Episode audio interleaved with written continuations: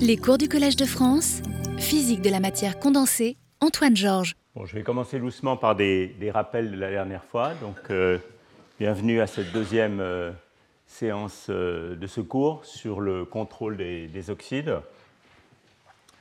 donc, je vous rappelle que la dernière fois, je vous avais donné une espèce de panorama assez vaste des fonctionnalités des oxydes et de comment on peut les contrôler, euh, en particulier en créant des films minces euh, sur des substrats bien choisis ou des hétérostructures.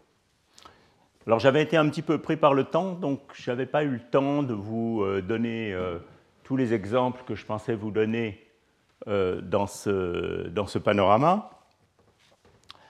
J'avais distingué un petit peu différents types de contrôle donc le, contrôle par les contraintes de différentes fonctionnalités, ça j'avais donné plusieurs exemples.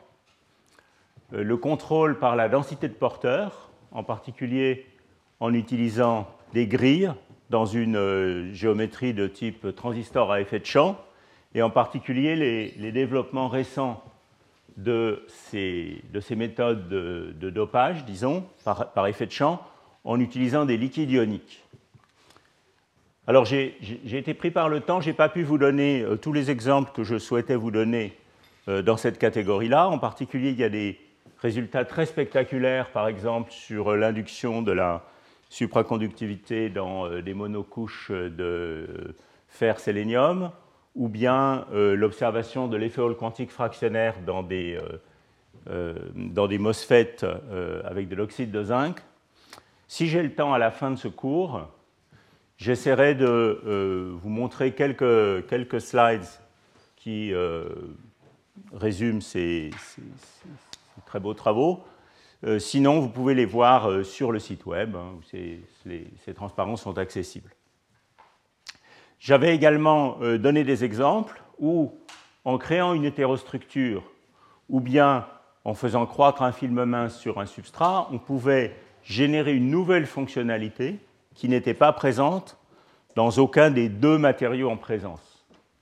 Et euh, je n'avais pas été jusqu'au bout des exemples que je voulais donner.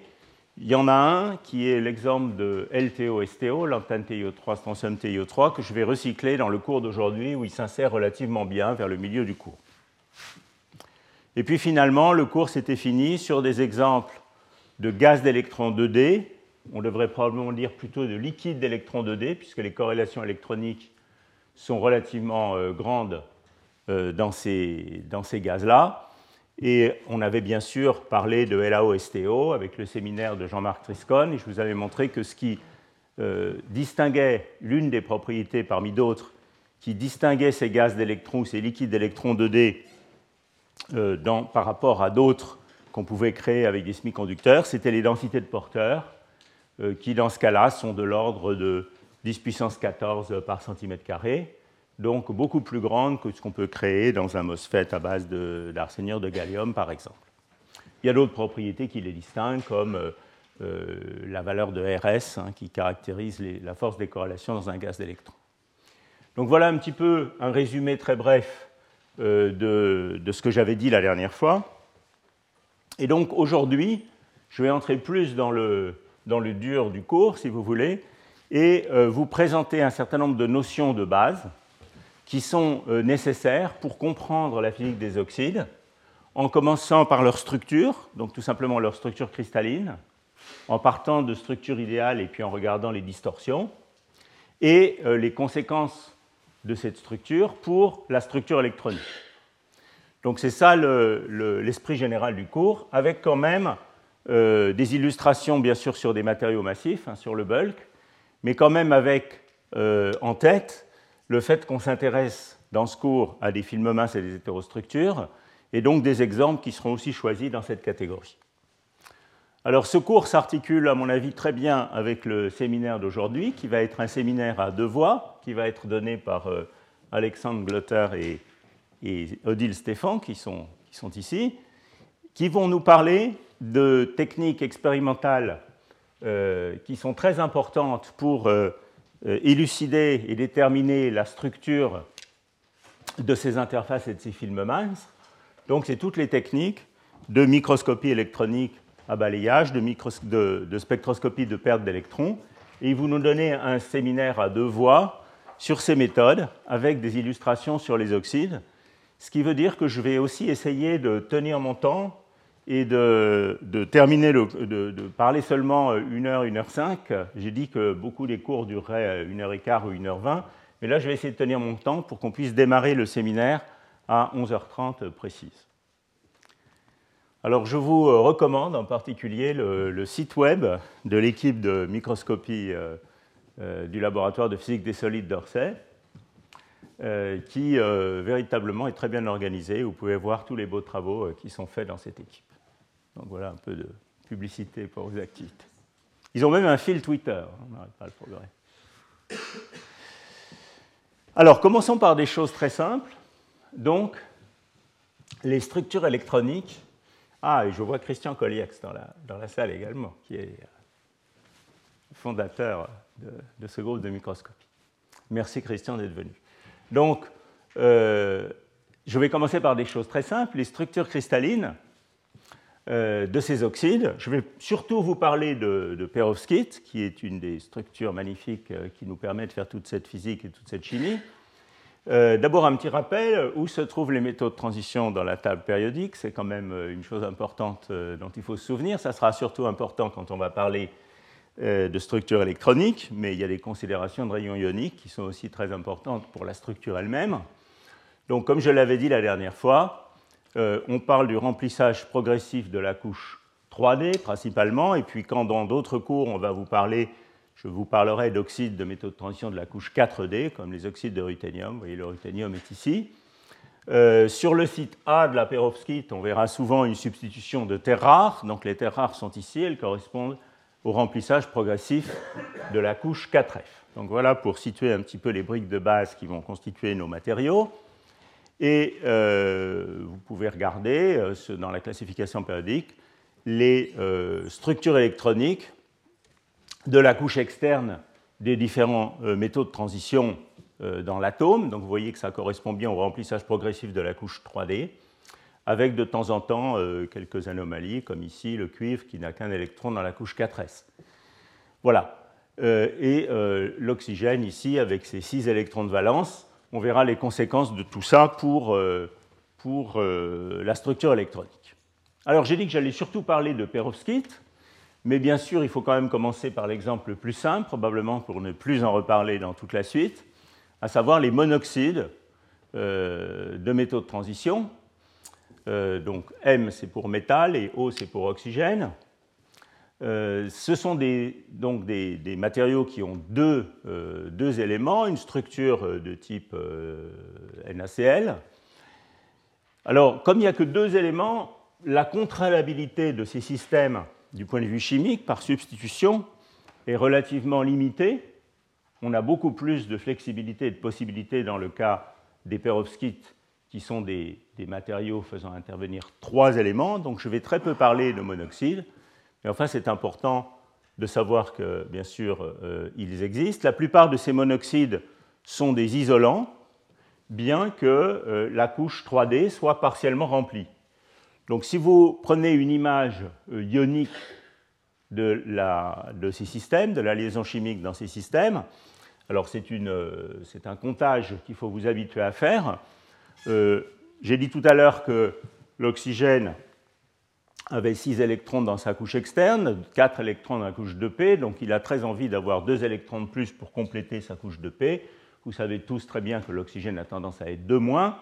On verra cependant quand on va arriver au prochain cours et au, cours numéro 4, dans le cas des nickelates, euh, des euh, exceptions à cette règle où la liaison est suffisamment covalente pour qu'on puisse générer des trous euh, sur les ligands, sur les oxygènes. Donc ça, c'est une thématique qui est chère au groupe de Jean-Marie Tarascon ici sur les matériaux de batterie, mais qui intéresse aussi beaucoup les physiciens. Et c'est pour ça que je vais vous parler, entre autres pour ça, je vais vous parler des nickelates pendant deux cours, le cours prochain et le suivant. Mais enfin, dans les systèmes vraiment euh, très ioniques, on n'a pas euh, ces niveaux d'oxygène très proches et beaucoup de covalence. On peut vraiment considérer que l'oxygène est de moins. Donc, vous voyez, dans les euh, monoxydes, le métal de transition est dans un état de valence 2+. Et c'est ça le, comptage électronique, disons, dans les, dans les monoxydes. Alors je vais tout de suite passer à la structure qui va nous intéresser pendant toute la suite de ce cours, qui est la perovskite, en commençant par le cas le plus simple, qui est ABO3. Alors je vais alternativement et de manière interchangeable, utiliser dans ce cours les notations A, B. Donc B, c'est le site de métal de transition et A, ce sera le site euh, de la terre rare, par exemple. Ou bien la notation RMO3 que j'aime bien parce qu'elle fait, directement apparaître le fait que M est le métal et R est, par exemple une terre rare comme rare earth. Euh, mais bon, je passerai de l'un à l'autre euh, alternativement. Alors qu'est-ce que c'est que cette structure perovskite? Alors vous voyez ici que vous avez un beau réseau, donc ça c'est la structure idéale qui serait euh, parfaitement cubique. Il y a très peu de perovskites qui sont vraiment parfaitement cubiques. En voilà une, strontium VO3, qui est un métal dont je vous reparlerai dans la suite, euh, qui est euh, effectivement cubique sans distorsion. Donc vous voyez dans ce matériau, j'ai le strontium, qui sont ces atomes représentés ici en jaune, qui occupent les sites d'un réseau cubique. Et puis, le métal de transition, ici le vanadium, qui est en rouge, se trouve, se trouve au centre de cette maille cubique et entouré de six oxygènes, donc qui forment des cages octaédriques qui entourent le métal de transition, chacun des oxygènes étant au centre des faces de ce réseau cubique. Donc si vous prenez la réunion des, euh, enfin, ou du strontium ici et des oxygènes, vous avez un réseau cubique face centré. D'accord? Voilà. Donc ça, c'est vraiment la structure perovskite dans, toute sa beauté. Vous voyez plusieurs choses importantes. Euh, ici, j'ai représenté, euh, j'ai pas représenté la cellule unité. Hein. La cellule unité dans un, une perovskite parfaitement cubique, elle ne contient qu'une seule formule de base. Hein. Donc on a seulement 5 atomes par cellule unité. Euh, ici, je l'ai représenté plus d'octaèdres pour euh, voir, euh, vous voyez comment ils partagent leur sommet de manière plus claire. Alors, qu'est-ce qu'il faut retenir de cette structure? D'abord que chaque atome de métal de transition est inséré au sein d'une petite cage octaédrique d'oxygène. Ça va jouer un rôle très important dans la suite du cours. Ensuite, que c'est une structure qui comporte trois éléments chimiques. Et donc, ça, c'est vraiment ce qui va nous permettre la contrôlabilité de ce système, à la fois en jouant sur la taille du site A ou du site de terre rare ici, ce qui va induire des distorsions dans la structure dont je vais beaucoup parler dans la suite, ou bien en jouant sur la valence de ce, site de terre rare, qui peut être le strontium 2+, mais qu'on peut substituer par une terre rare trivalente, comme la plupart des terres rares, par exemple l'antane, auquel cas par électroneutralité de l'ensemble, on va pouvoir jouer sur la configuration électronique du métal de transition. Hein. Donc si vous faites un comptage ionique, ici vous voyez que dans strontium VO3, strontium est 2+, et donc comme l'oxygène a envie d'être 2-, vous voyez que le vanadium est 4+. Si je substituais le strontium par le lantane, le vanadium, euh, euh, le vanadium ici changerait de valence. Voilà, donc par exemple dans l'antane TiO3, eh bien, le titane est, dans l'état de, valence 3, nominalement, dans un comptage euh, ionique. Et euh, vous verrez par la suite euh, le matériau lantane TiO3, qui est un matériau avec un électron dans la couche 3D et qui se trouve être un isolant. Un isolant, bien qu'il ait un seul électron dans la couche 3D, donc un isolant de Mott, en raison des corrélations électroniques. Je vais y revenir dans la suite. Alors, euh, quelques petits mots euh, d'histoire, parce que c'est toujours amusant quand on fait de la, de, la, physique des matériaux. Pourquoi est-ce qu'on appelle ça des perovskites? Alors, ce n'est pas M. Perovski qui a, découvert, qui a découvert ces matériaux, c'est ce monsieur ici, Gustav Rose, qui était un, ou Rose, je suppose, qui était un minéralogiste allemand du début du XIXe siècle, euh, qui a découvert euh, euh, le matériau qu'on appelle perovskite, mais son nom a été utilisé pour l'ensemble des structures cristallines de ce type. Donc le matériau originel, c'est calcium TiO3. Voilà une belle photo. et il a nommé ce matériau perovskite en l'honneur d'un certain comte Lev Alexeyevich Perovsky, qui était apparemment ministre de l'Intérieur de Nicolas Ier et également minéralogiste amateur. Alors vous voyez que ce monsieur Rose, euh, il a la grande chance d'avoir un matériau, un minéral, qui a été nommé en son honneur, la rossellite. J'avoue que je n'ai pas mis la formule chimique. Et euh, je suppose qu'à cette époque, euh, cette structure cristalline de la perovskite n'était pas vraiment connue de son découvreur. Il a fallu attendre les travaux de ces deux personnes, donc Victor Maurice Goldschmidt, qui est un des grands pionniers de la géochimie, c'est celui qui a le premier compris la structure de la perovskite.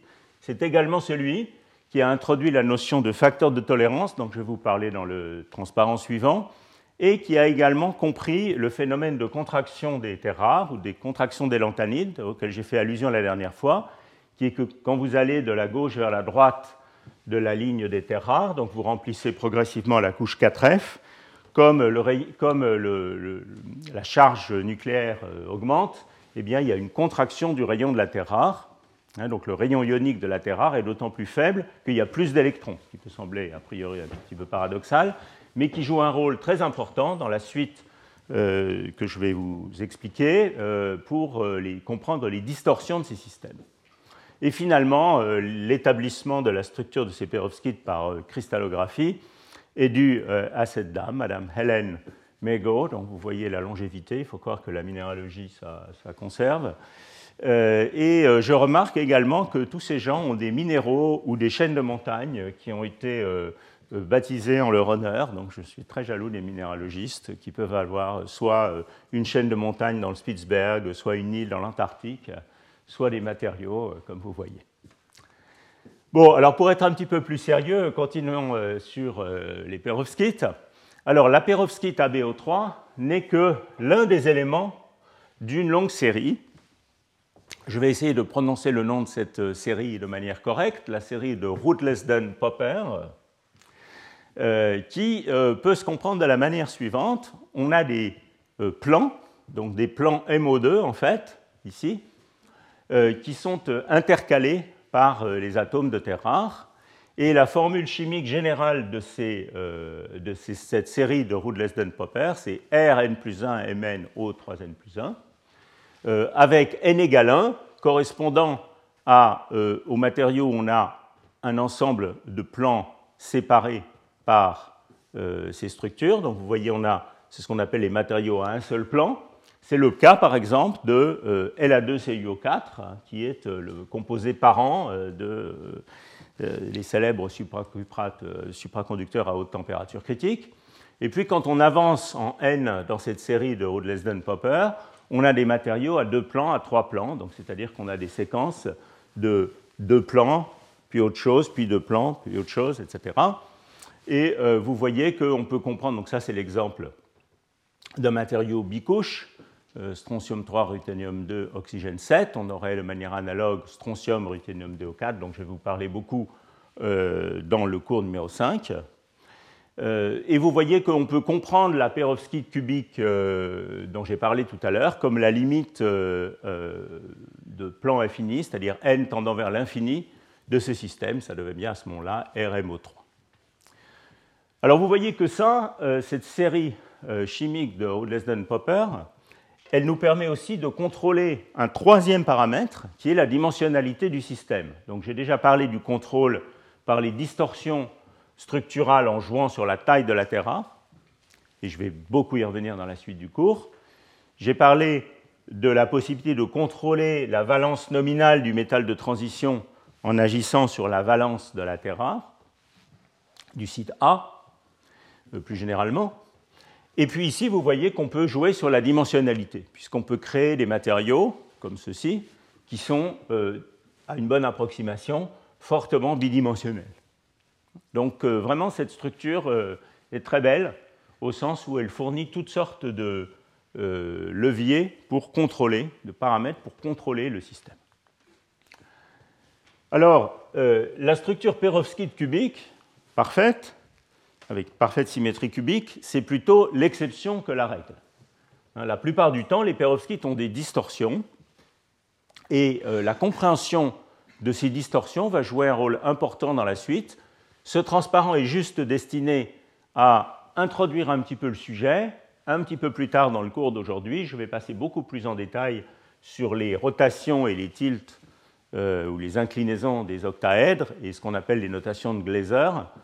Euh, voilà, vous voyez un exemple typique où on a une distorsion, une distorsion qu'on appelle quelquefois de type gadolinium ferro 3, euh, dans lesquelles on a à la fois des rotations des octaèdres selon l'axe C, donc il y a une rotation comme ça, qui en l'occurrence ici est une rotation, si mes souvenirs sont bons, en phase des différents octaèdres, euh, les uns par rapport aux autres selon l'axe C, et puis vous avez aussi des rotations selon euh, les axes A et les axes B.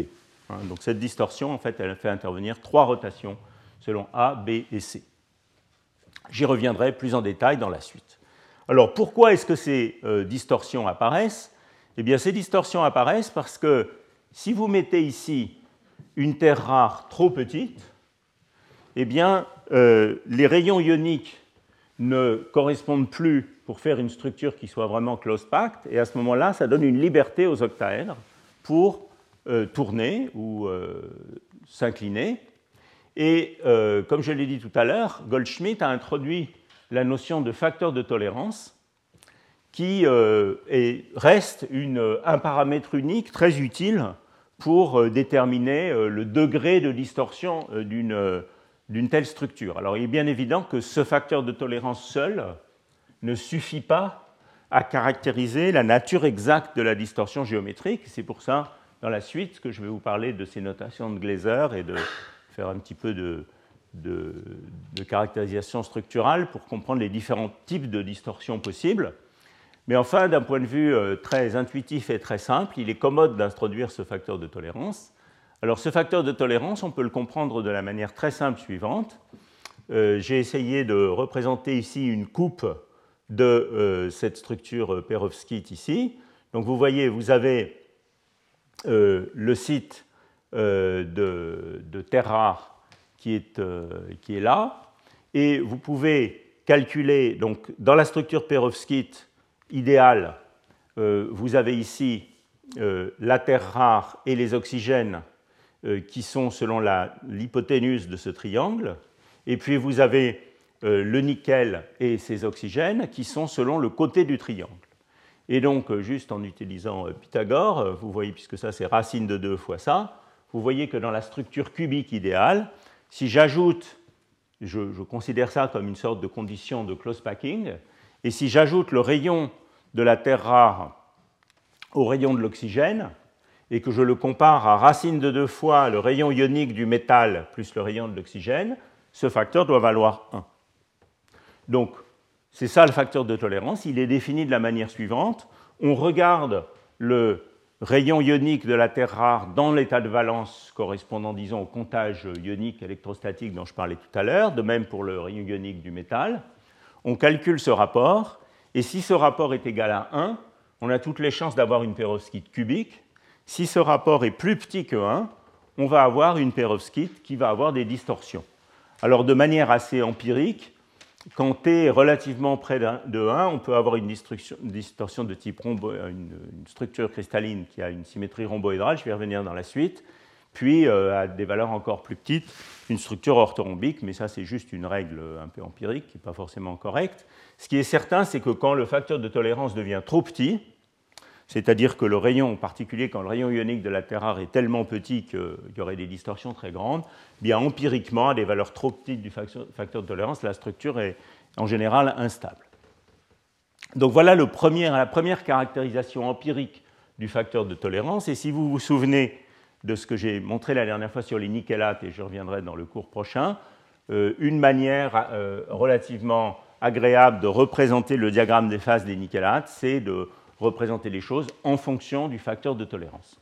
Mais ça ne veut pas dire, bien entendu, que dans un film mince ou une hétérostructure, euh, ce paramètre seul permet de caractériser l'ensemble du système. Il est bien évident qu'il va nous falloir une caractérisation beaucoup plus fine des distorsions structurelles. Alors, comme je l'ai expliqué, euh, tout ceci nous permet euh, d'avoir le contrôle sur un certain nombre de paramètres euh, de, caractéristiques physiques importantes. J'ai déjà parlé de l'état de valence de l'ion de métal de transition euh, et je viens de parler un petit peu des distorsions. Alors qu'est-ce que ces distorsions vont faire du point de vue de la structure électronique? Maintenant, donc j'ai parlé de structure, mais du point de vue de la structure électronique, eh bien vous voyez que quand on a la structure distordue, l'angle ici entre un métal de transition au centre de cette cage et le suivant au centre de cette autre cage n'est plus 180 degrés.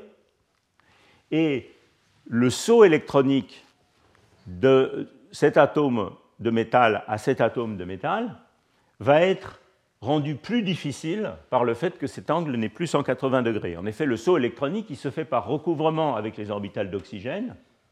Et si ce recouvrement est moins favorable, puisque l'angle n'est plus 180 euh, degrés, eh bien, euh, ce saut va être rendu plus difficile parce que le recouvrement est plus faible. Donc, ces distorsions vont jouer un rôle important pour jouer sur la largeur de bande, hein, ou l'intégrale de transfert électronique, qui permet de passer d'un site à l'autre, donc la largeur de bande du système. J'y reviendrai dans la suite. Donc voilà ce que je disais tout à l'heure sur les nickelates, où on aime représenter ce diagramme de phase en fonction du facteur de tolérance. Je passe rapidement là-dessus. Vous avez vu déjà ce slide dans le cours 1 et j'y reviendrai en beaucoup plus grand détail dans le, prochain cours. Alors, un phénomène qui domine l'ensemble de la physique de ces oxydes, qui joue un rôle très important, c'est le phénomène de Mott auquel j'ai fait allusion tout à l'heure. Donc vous voyez que tous ces matériaux ont euh, très souvent des couches D, quand vous faites ce comptage ionique de l'état de valence du, métal, qui sont partiellement pleines. Euh, quelquefois, elles sont vides. C'est le cas de STO, hein, strontium 2, donc titane 4, donc pas d'électrons dans la couche D du titane. Donc on, comprend bien que ce matériau-là est un isolant de bande. Et on a vu que STO était un des euh, isolants les plus utiles actuellement euh, pour remplacer certains oxydes en électronique. Il a une très grande valeur de, la, de kappa. Euh, on a vu son utilisation, par exemple, dans l'AOSTO au, au précédent séminaire. Mais pour tous les autres, ici, vous voyez que la couche D est partiellement remplie. Alors ça, c'est une sorte de carte que je montre souvent dans les séminaires, qui est un peu compliquée, mais qui est très utile pour comprendre un petit peu l'état de valence de ces différents systèmes. Donc ce que vous voyez ici, c'est euh, le remplissage progressif de la couche D. Et euh, ici, vous avez les substitutions sur le site A de euh, la perovskite. Donc, quand A vaut par exemple strontium ou calcium, qui sont des atomes divalents, eh bien, le site B est dans l'état 4. C'est comme ça qu'il faut que vous, lisiez cette carte. Quand A est par exemple lantane ou yttrium, qui sont des atomes trivalents, le site A, le site B du métal, donc, est dans l'état 3. Donc vous pouvez, en changeant A, changer la valence. Alors prenons cet exemple-là, par exemple, strontium TiO3. Donc le titane est dans l'état 4, c'est un isolant de bande avec pas d'électrons dans la couche D. Si je passe maintenant à lantane TiO3, qui est ce matériau ici, donc j'ai complètement substitué le strontium pour le lantane, le lantane est 3, le titane est nominalement dans l'état 3 également, et euh, le titane 3 correspond à un électron dans la couche D.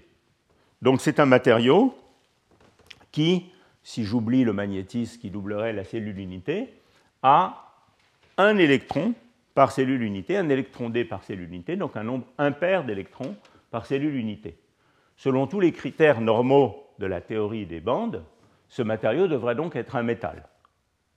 Or, l'antane TiO3 est aussi un isolant, mais clairement, c'est un isolant dont on ne peut pas comprendre la nature isolante par des considérations de structure de bande.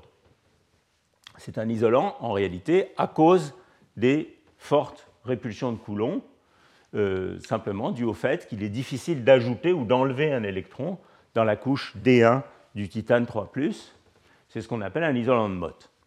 Alors vous voyez que ça, c'est les deux matériaux, je dirais, extrêmes, strontium TiO3, lantane TiO3. On peut considérer la solution solide où on substitue partiellement le strontium pour le lantane. Donc on fait des, alliages strontium 1 X, lantane X, TiO3. Quand on fait ça, on introduit un peu de désordre dans le système, bien entendu.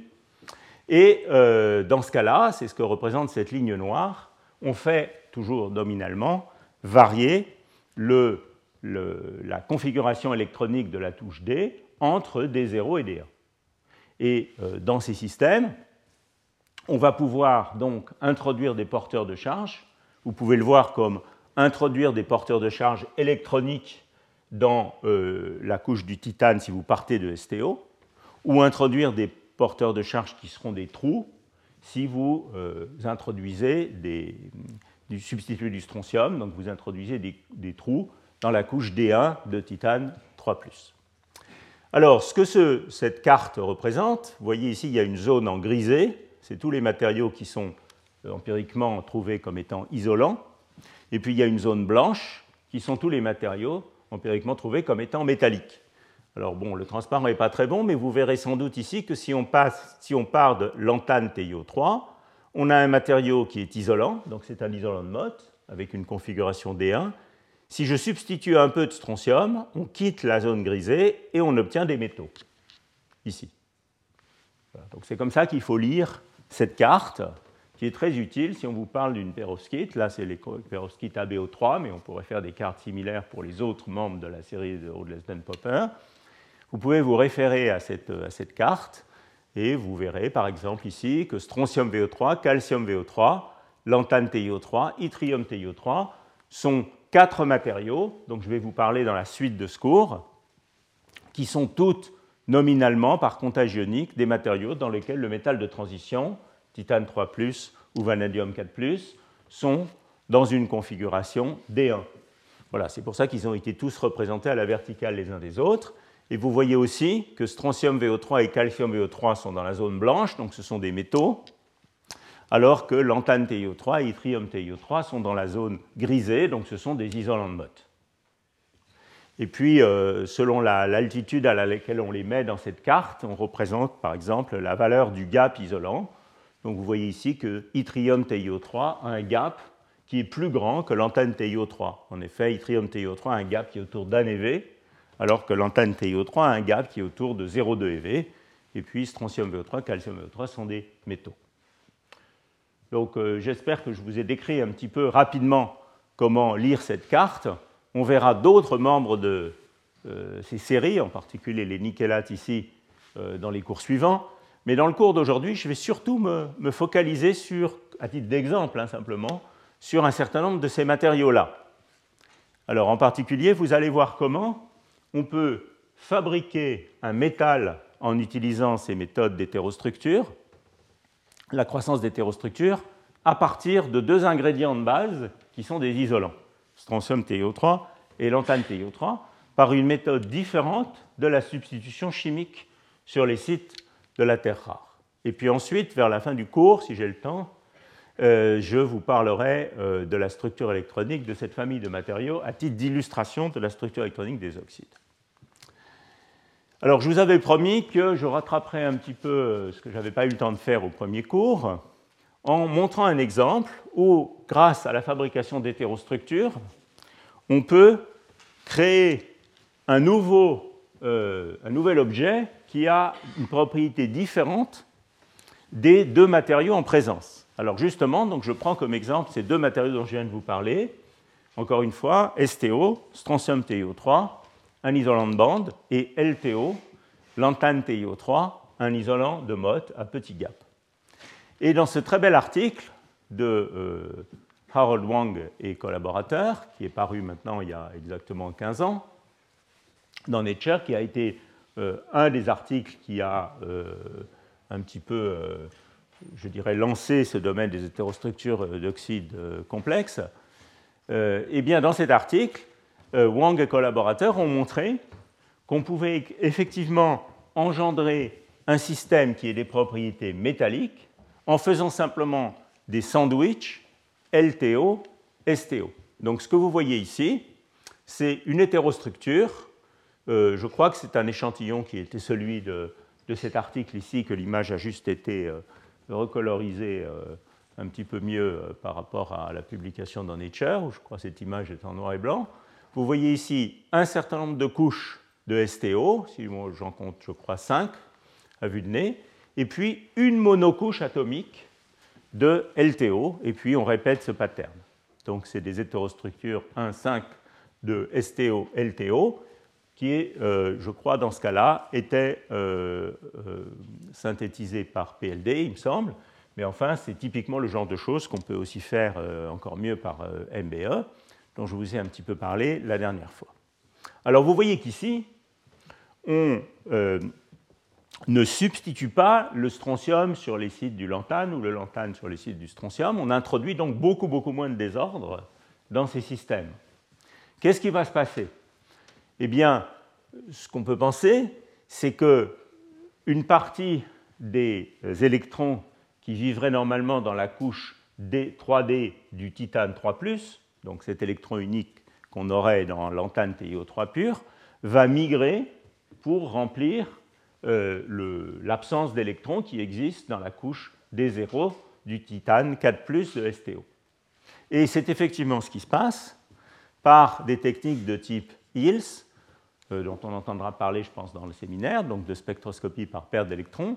On peut mesurer la fraction d'atomes qui sont dans la configuration 3 ⁇ en fonction de la distance à cette couche LTO ici. Donc vous voyez, toujours tiré de la même publication, cette mesure. Ici, vous avez le log de cette fraction en fonction de la distance à la monocouche LTO.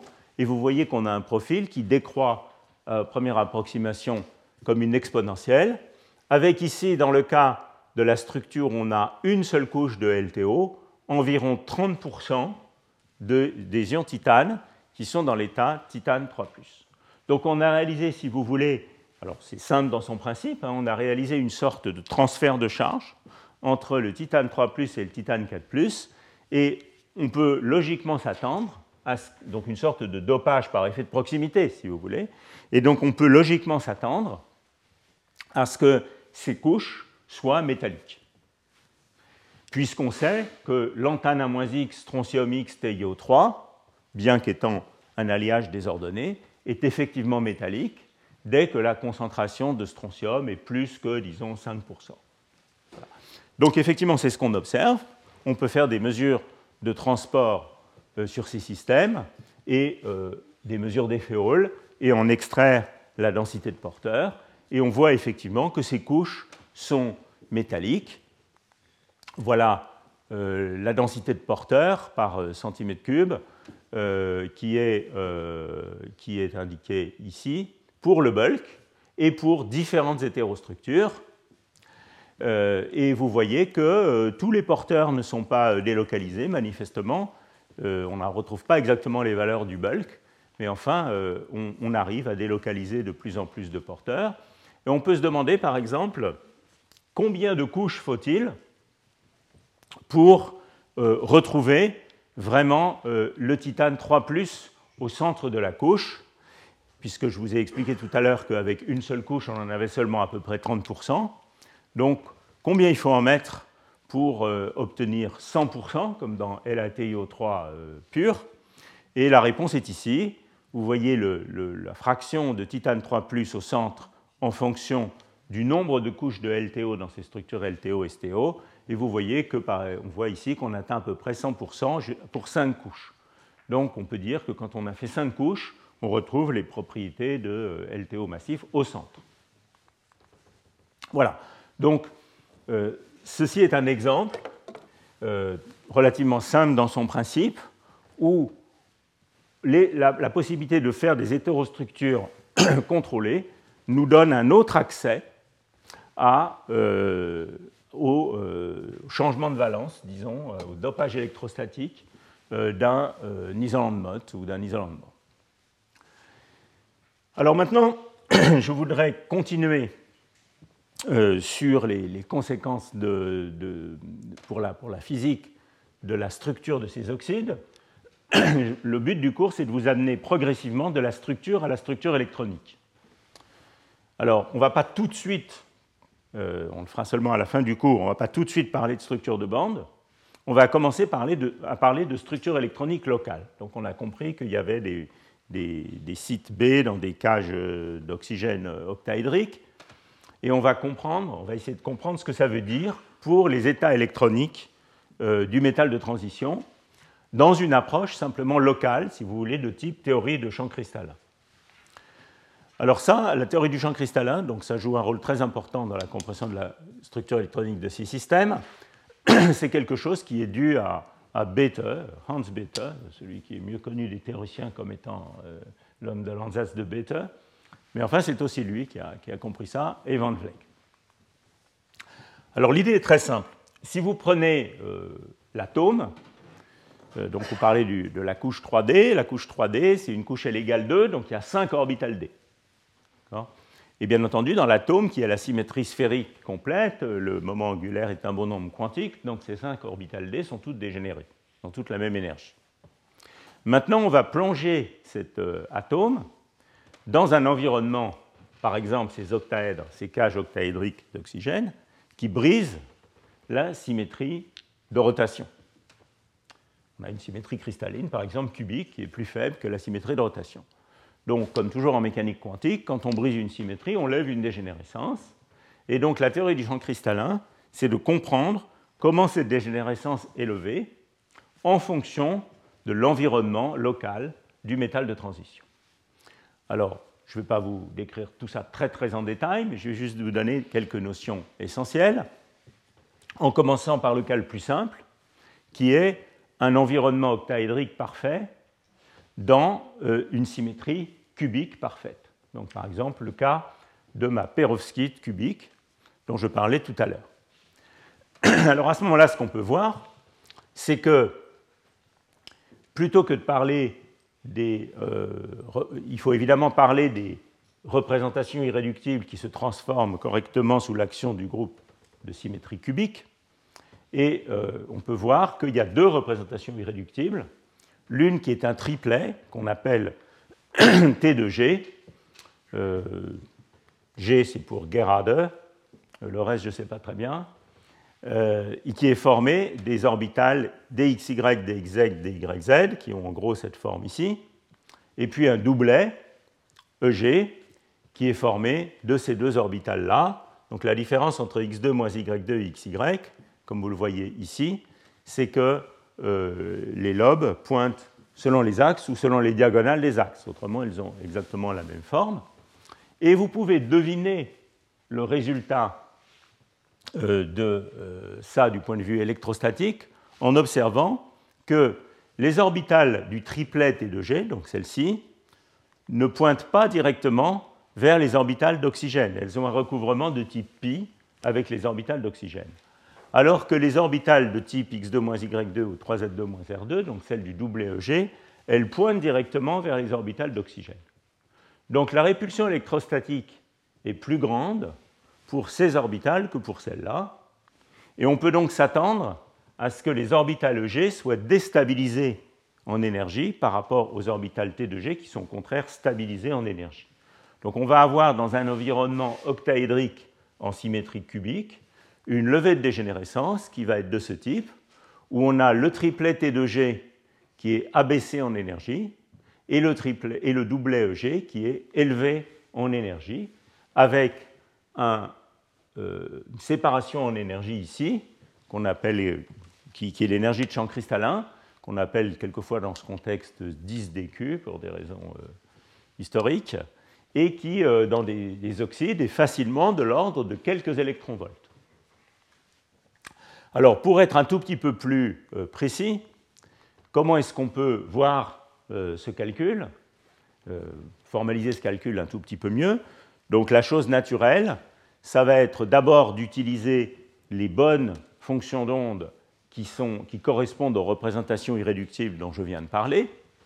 Donc, si je prends les fonctions d'onde hydrogénoïdes dans ma couche D, hein, ça va être les harmoniques sphériques L égale 2 donc les cinq harmonies sphériques correspondant à euh, L égale 2, et euh, les orbitales cubiques euh, dont je viens de parler sont des combinaisons linéaires spécifiques de ces différentes harmoniques sphériques. Donc voilà par exemple la combinaison linéaire correspondant à xz, à yz, à x2 moins y2, etc. Donc ce sont certaines combinaisons linéaires qui se transforment par ces deux représentations irréductibles du groupe de symétrie cubique. Alors une manière agréable de faire le calcul maintenant, c'est de considérer simplement un seul octaèdre, qui va être l'interaction dominante avec les oxygènes voisins.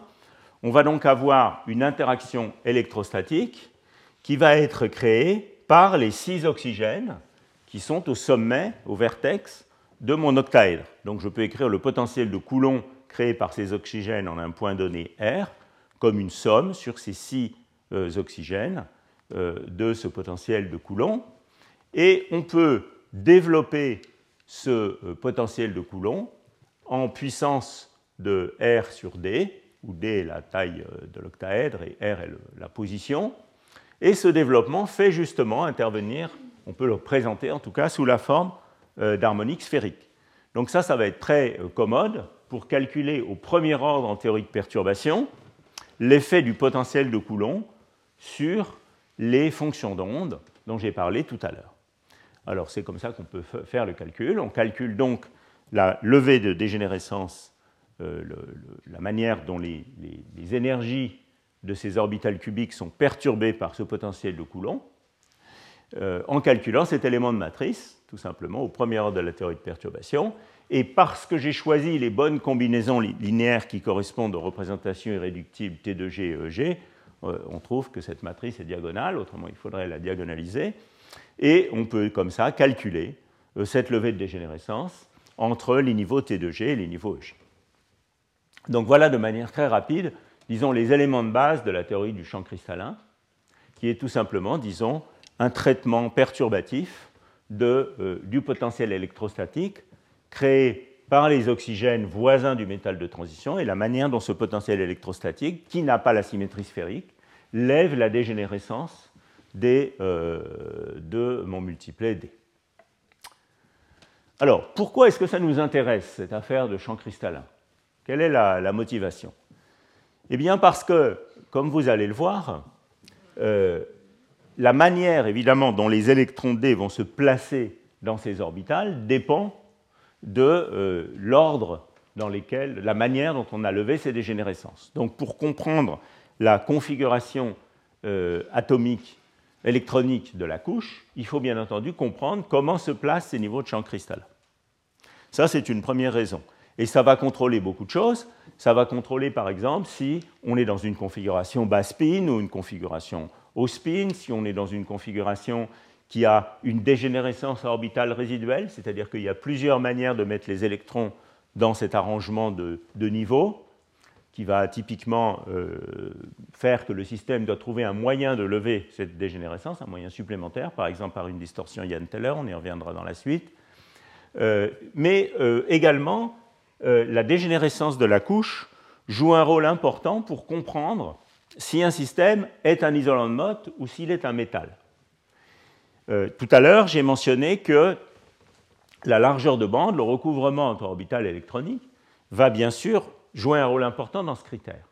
Mais de manière aussi importante, et même peut-être plus importante, la dégénérescence de la couche, c'est-à-dire est-ce qu'on a affaire à un triplet T2G ou est-ce qu'on a affaire à un double EG qui n'a que deux euh, orbitales ou est-ce qu'on a affaire encore à un système où la levée de dégénérescence est plus grande?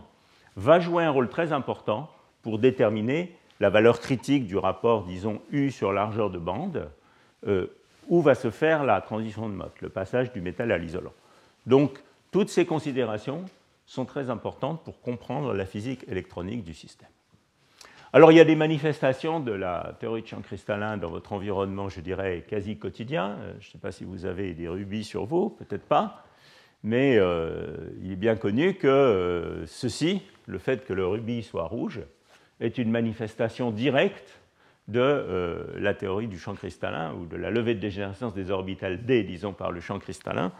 devant vos yeux, qu'est-ce que c'est que le rubis bon, C'est des impuretés de chrome 3 dans une matrice d'Al2O3 donc L2O3, c'est un matériau qui est euh, un isolant transparent, donc un, isolant à grand gap, qui est transparent. Et puis quand vous euh, substituez un certain nombre d'impuretés euh, de chrome 3 eh bien ce matériau devient une pierre précieuse qui a cette belle couleur.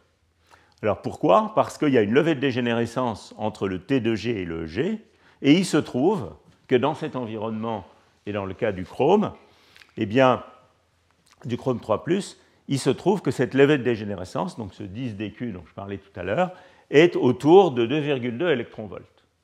Donc ça veut dire que tout le rayonnement du spectre visible qui est inférieur à 2,2 électronvolts, c'est-à-dire essentiellement le rouge, va traverser le système sans être absorbé, et puis il va y avoir une absorption optique qui va démarrer à 2,2 électronvolts, et donc couper l'ensemble de la partie visible du spectre au-delà du rouge. Et donc voilà en gros pourquoi euh, le, rubis est rouge, au moins dans une, euh, dans une interprétation simple. Alors il est bien évident qu'il euh, faut se préoccuper de choses additionnelles.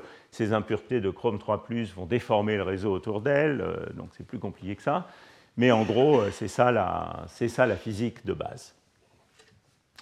Voilà, donc voilà une manifestation du champ cristallin qui est importante pour comprendre la couleur des pierres précieuses. Alors, de manière un petit peu plus euh, théorique, je, faisais allusion à l'instant au fait que le critère de transition de Mott était un critère pour lequel le nombre d'orbitales actives dans la couche jouait un rôle très important. Alors voilà un calcul, je le mentionne juste pour que vous ayez ça en tête dans la suite, euh, sans entrer dans les détails. Voilà un calcul qui utilise ce qu'on appelle la méthode de Gutzwiller, qui vous montre quelle est la valeur critique du rapport énergie de Coulomb écrantée, donc ce qu'on appelle le U de Hubbard sur largeur de bande, en fonction du remplissage de la couche. Donc ici, on considère le cas où il y a X électrons dans n orbitales dégénérées. Donc la couche demi-pleine ici correspond à 1,5 pour différentes valeurs de cette dégénérescence. Donc une orbitale active, 2, 3, 4 jusqu'à 5 si on n'avait pas, de, de levée de dégénérescence du tout. Et ce que vous voyez, c'est que ce rapport U critique sur W, regardez ici pour la couche demi-pleine, dépend fortement de la dégénérescence de la couche. Ce qui est assez normal. Si vous avez une couche qui est dégénérée 5 fois, il n'y a pas du tout de levée de dégénérescence, eh bien vous avez beaucoup de configurations électroniques pour sauter d'un atome à l'autre, et donc beaucoup de chemins d'échange, et donc ça va être beaucoup plus difficile de faire un isolant euh, dans le cas où on ne considère que l'effet de l'interaction de Coulomb, U. En réalité, les chimistes qui sont dans la salle doivent déjà euh, froncer les sourcils. D'ailleurs, je vois Jean-Marie qui fronce les sourcils, avec raison, puisqu'on sait très bien que les couches demi-pleines sont celles qui sont le plus faciles à rendre isolantes. Donc ce calcul ici, il a le mérite de vous montrer que la dégénérescence de la couche joue un rôle important sur la valeur critique de U sur W, mais il a, euh, je dirais, le défaut de sembler complètement faux et irréaliste par rapport à l'intuition chimique qu'on a, qui est qu'une couche demi-pleine, en général, est plus facilement isolante. Alors, qu'est-ce qui manque, en fait, dans cette théorie très simple? Ce qui manque, c'est le couplage de Hund. C'est le fait que dans ce calcul, qui est ancien, euh, seule l'interaction de Coulomb-U était considérée, et l'effet du couplage de Hund change complètement cette image. J'y reviendrai dans le cours 5 sur les rutanates, et effectivement, on trouve bien, quand on tient correctement en compte tous les éléments de matrice de l'interaction de Coulomb, que c'est la couche demi-pleine qui est le plus facile à stabiliser comme isolant. Mais euh, le message que je voulais faire passer ici, qui reste valable en présence du couplage de Hund, c'est que le critère pour la transition métal-isolant dépend de manière sensible de la dégénérescence effective de la couche, et c'est pour ça que comprendre les états de champ cristallin, c'est important. Bon, alors j'ai parlé un petit peu des distorsions des perovskites. Juste en vous montrant cette distorsion euh, euh, gadolinium fer O3, je voudrais maintenant rentrer un tout petit peu plus dans les détails, parce que c'est important pour la physique, et puis ça va bien s'articuler, je pense, avec le, séminaire d'aujourd'hui. Euh, donc je vais vous, parler un petit peu plus de ces questions de distorsion. Alors, il n'y a pas, évidemment, dans les oxydes, ou dans la structure perovskite, que la possibilité d'une distorsion par rotation ou inclinaison des octaèdres. Il y a d'autres types de distorsions dont il faudra également se préoccuper. Par exemple, on peut imaginer que les octaèdres eux-mêmes aient une structure locale qui se déforme, par exemple en ayant leur, direction C qui devient beaucoup plus grande que les directions AB. Donc il y a une déformation locale de la forme octaédrique.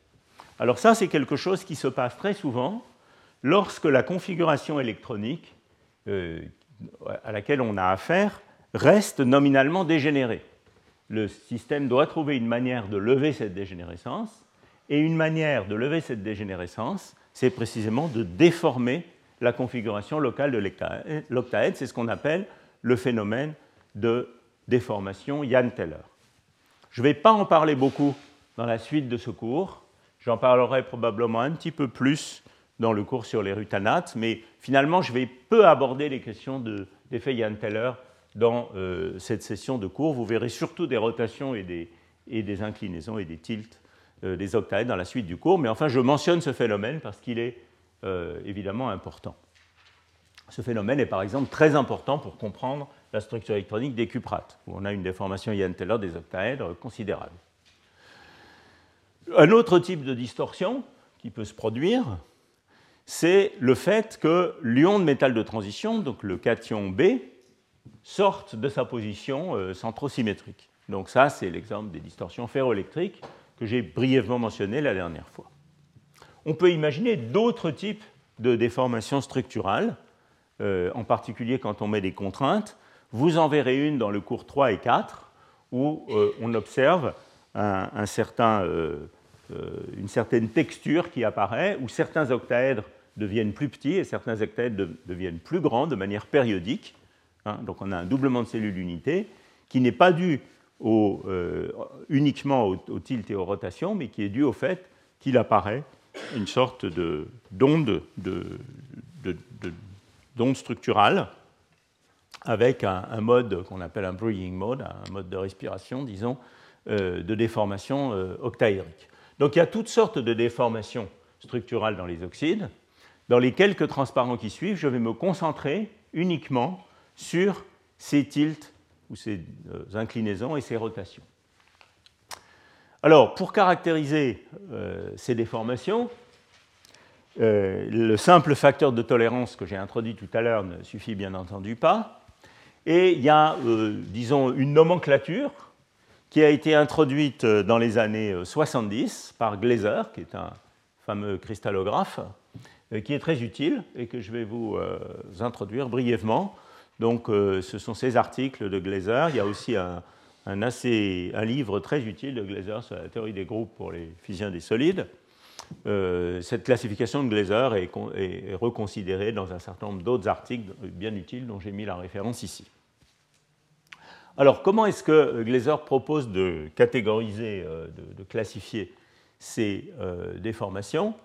Alors, on peut évidemment, si on ignore les distorsions Ian Teller et tous les autres modes de distorsion dont je parlais tout à l'heure, on peut évidemment caractériser euh, la manière dont tournent ces octaèdres par trois angles.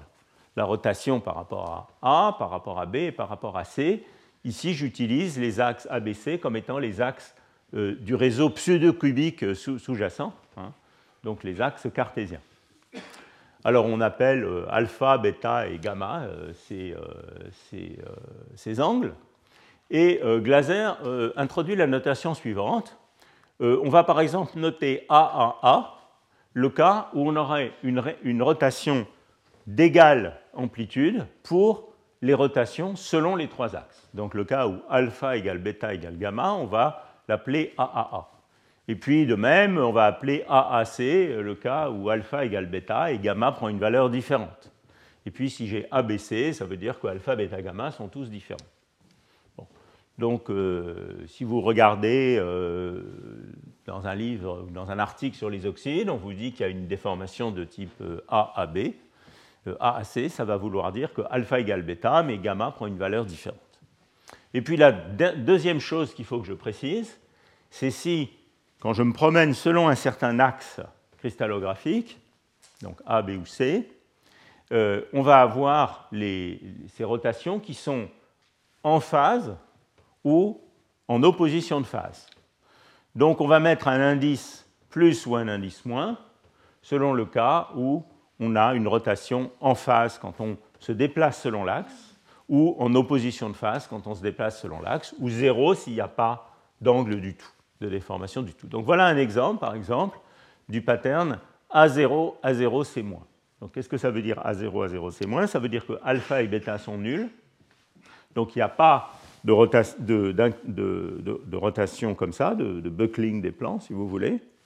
La seule chose qui se passe, c'est que les octaèdres tournent par rapport à l'axe C, donc gamma est non nul, et que quand on se promène le long de l'axe C, on voit les octaèdres qui tournent dans un sens et puis l'octaèdre suivant dans le sens opposé, puis dans un sens, puis dans le sens opposé. Donc quand vous regardez selon l'axe C, vous avez des octaèdres tournés légèrement vers la gauche, puis tournés légèrement vers la droite. Ce motif se répète. Donc ce motif de déformation ici, euh, dans les notations de Glaser, va s'appeler A0, A0, C-. Bon, voilà, c'est juste une nomenclature.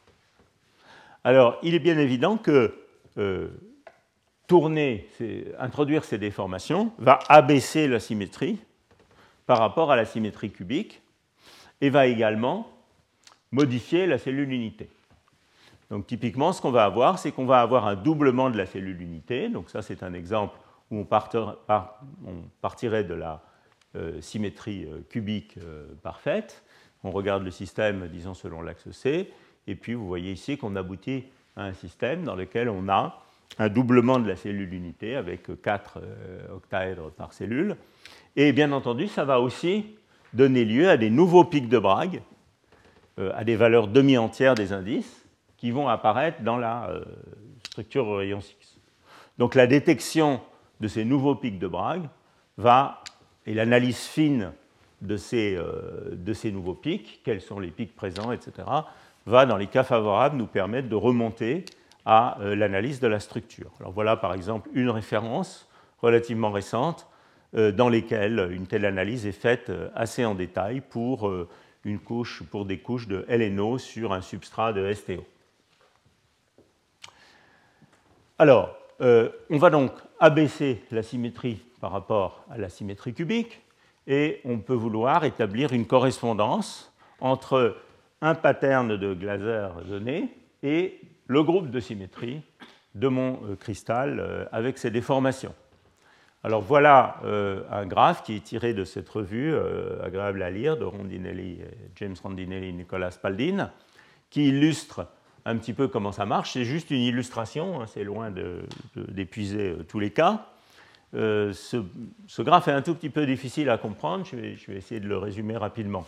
Donc l'idée qui est là, c'est que on, représente de manière un peu schématique euh, les rotations selon Z, donc selon l'axe C, selon l'axe horizontal, et euh, vers la droite, ça veut dire avec un pattern C-, et vers la gauche, ça veut dire avec un pattern C+, donc en antiphase et en phase. Donc si je me déplace ici selon cet axe, euh, on a seulement des rotations euh, par rapport donc, à gamma, des rotations par rapport à l'axe C.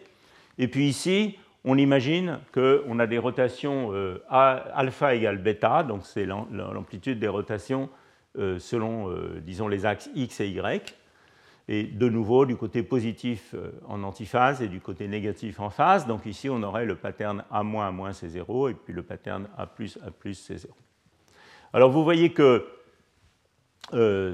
ici, ce qu'on obtient, c'est une symétrie de type tétragonale, donc avec une cellule unité, de, de, ce type. Et ici, ce qu'on obtient, c'est une cellule de type orthorhombique, avec une cellule unité de ce type. Et puis tout euh, mélange de ces différents patterns va conduire à une symétrie euh, différente. Alors par exemple, on peut avoir une égale composante de cette distorsion et de cette distorsion, donc un pattern qui va être de type A-, A-, A-, qui serait la superposition exacte avec des poids égaux de ces deux distorsions.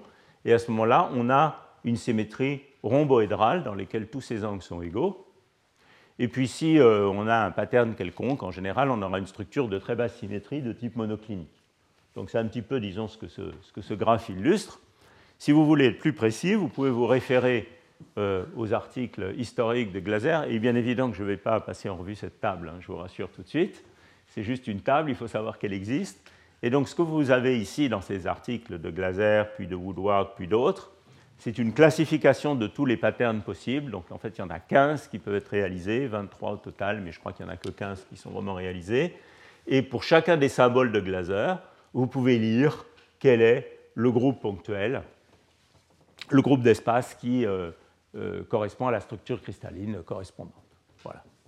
Euh, donc il faut savoir que cette chose existe, que les notations de Glaser permettent de classifier les différents tilts et rotations pattern d'inclinaison et de rotation de ces octaèdres, et qu'il existe des bons articles ou des bons livres où, étant donné euh, un certain motif de distorsion, eh bien, vous pouvez lire quel est euh, le groupe euh, de symétrie correspondant.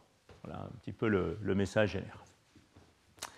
Alors évidemment, la question qui se pose, je m'aperçois que je prends quand même beaucoup de retard dans ces cours, je voulais vous raconter plus de choses que ça, mais enfin. donc la question qui se pose, puisqu'on parle de, de films minces et d'hétérostructures, c'est comment le choix d'un substrat, donné sur lequel on fait croître un film mince va influencer euh, ses tilts et ses rotations. Alors, euh, ça, c'est quelque chose pour lequel les méthodes de euh, toutes les caractérisations structurelles sont essentielles, mais en particulier les méthodes de, microscopie électronique dont on va entendre parler tout à l'heure, qui permettent de donner, de remonter, dans les cas favorables au moins, à cette information absolument cruciale pour la physique, comme j'ai essayé de vous en convaincre dans les transparents précédents.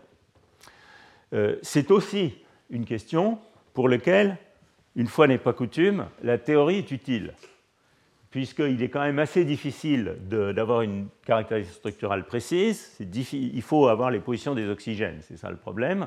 Et euh, avoir la position des oxygènes de manière précise, c'est difficile.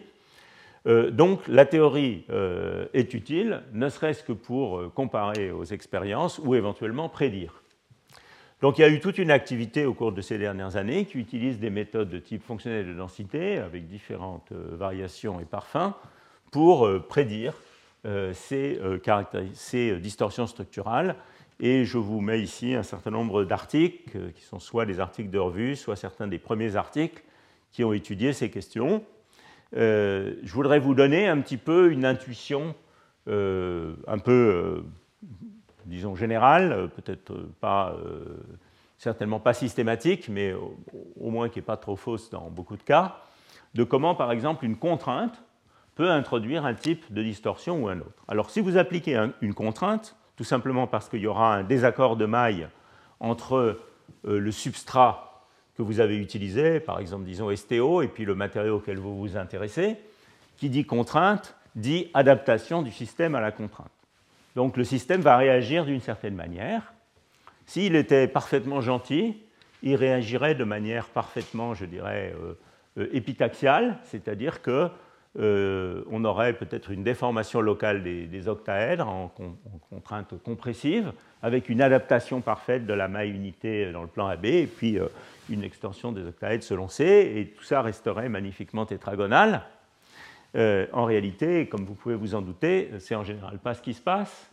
les octaèdres décident de faire, de se de, la structure décide de se déformer, et peut-être vous pouvez le sentir un petit peu avec les mains en contrainte compressive, ce qui va typiquement se passer, c'est que les octaèdres vont tourner, donc gamma va être non nul, il va y avoir une rotation des octaèdres. En contrainte tensile, ce qui va avoir tendance à se passer, c'est que les octaèdres vont avoir des rotations selon A et B. Donc alpha et bêta vont être non nuls. Alors voilà un calcul de structure électronique qui, euh, donc un calcul théorique utilisant les méthodes DFT, euh, c'est un calcul qu'on a fait euh, avec Oleg Peil et Michel Ferrero il y a, quelques années, euh, pour un film de Heleno, donc l'Antanenio 3, dont on parlera dans les prochains cours, sous contrainte. Alors ici, une contrainte compressive, et ici, une contrainte de type tension. Alors vous voyez que ici, le, stress il est défini comme euh, euh, donc la, maille unité euh, dans le plan AB par rapport à la configuration d'équilibre, moins 1. Donc quand je suis en contrainte compressive, ce paramètre est négatif, et quand je suis en contrainte tensile, ce paramètre est positif. Alors, donc vous voyez, ce que, ce que vous voyez ici, c'est qu'en contrainte compressive, donc ultimement ici, on irait, donc vous avez ici l'angle gamma, en fonction de la contrainte, et l'angle alpha égale bêta euh, en, fonction de la contrainte. Alors vous voyez que quand on va en contrainte compressive grande, les angles alpha et bêta sont essentiellement nuls, hein. donc on a des rotations, Et ultimement, ce qu'on aurait, c'est une structure de type A0, A0, C-, où il n'y a pas euh, de déformation euh, alpha et bêta, et il y a seulement une, une, rotation par rapport à C en antiphase. Donc on aurait une structure tétragonale.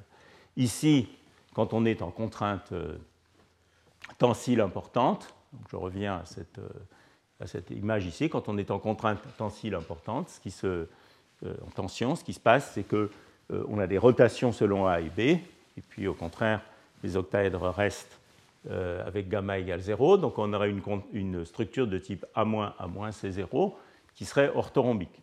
Donc il y a réellement une transition de phase entre ces deux régimes quelque part, puisqu'on change de, structure euh, cristallographique. Voilà. Et puis ici, il y a une valeur particulière, évidemment, où alpha égale bêta égale gamma. Si vous vous référez euh, au, graphe que j'ai montré tout à l'heure, c'est une structure cristalline particulière qui est la structure rhomboédrale.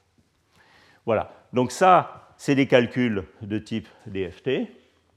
Euh, et, ce que vous avez ici, c'est des mesures expérimentales pour un certain nombre de, films. Et vous voyez que, bon, il y a juste quelques points, mais enfin, euh, l'accord n'est pas mauvais. Et en tout cas, qualitativement, euh, on, a bien ce type de, choses dont je parlais tout à l'heure. Mais il ne faut pas s'imaginer que c'est la seule manière dont le système peut réagir. On peut très bien imaginer que d'autres types de déformations euh, se produisent sous contrainte que ces rotations et ces tilts. Alors, évidemment, euh, les, calculs qui sont faits ici sont des calculs dans lesquels, en fait, on ne considère pas explicitement le substrat. Hein. On considère le matériau comme s'adaptant par son plan AB au substrat. On fixe la valeur de la maille unité dans ce plan AB et on relaxe l'ensemble du système, donc les positions des atomes et euh, la maille unité selon C, pour voir comment le système relaxe. Mais on ne considère pas explicitement le substrat.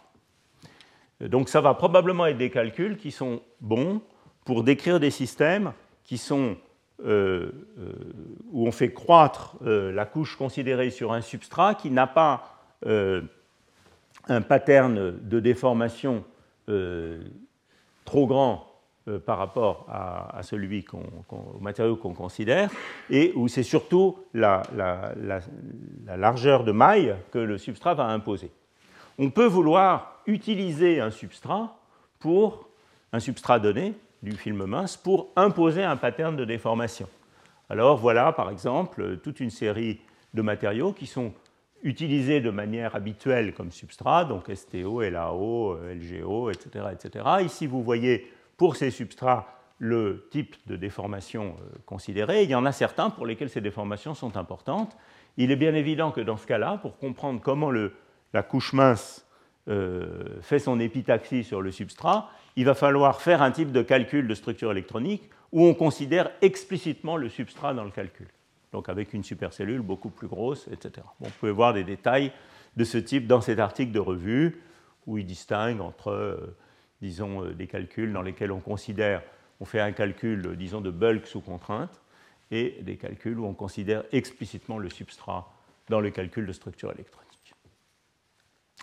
Alors, comme je le disais, euh, tout ça est à comparer aux méthodes spectroscopiques qui permettent de, et structurales qui permettent de remonter à la structure. Et cette fois, par rapport au courant, j'ai pris un exemple qui vient du groupe d'Orsay, qui est euh, les couches d'LSMO, donc de manganite sur STO. Euh, et vous allez voir plein d'autres exemples, je suppose, dans le séminaire de tout à l'heure.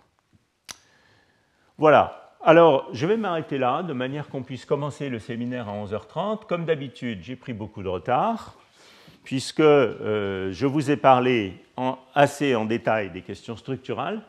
Je vous ai parlé de théorie de champ cristallin, mais je ne vous ai pas fait le passage de la théorie de champ cristallin à la vraie structure de bande. C'était pourtant le but de la partie 5 de ce cours, que de vous faire ça, de vous expliquer quelle est la structure de bande d'un oxyde, et je ferai ça au début du cours suivant, parce que ça, en revanche, je ne peux pas le zapper, c'est quand même très important. Voilà, je vous remercie. On reprend dans un quart d'heure pile, puisqu'on a un séminaire à deux voix aujourd'hui.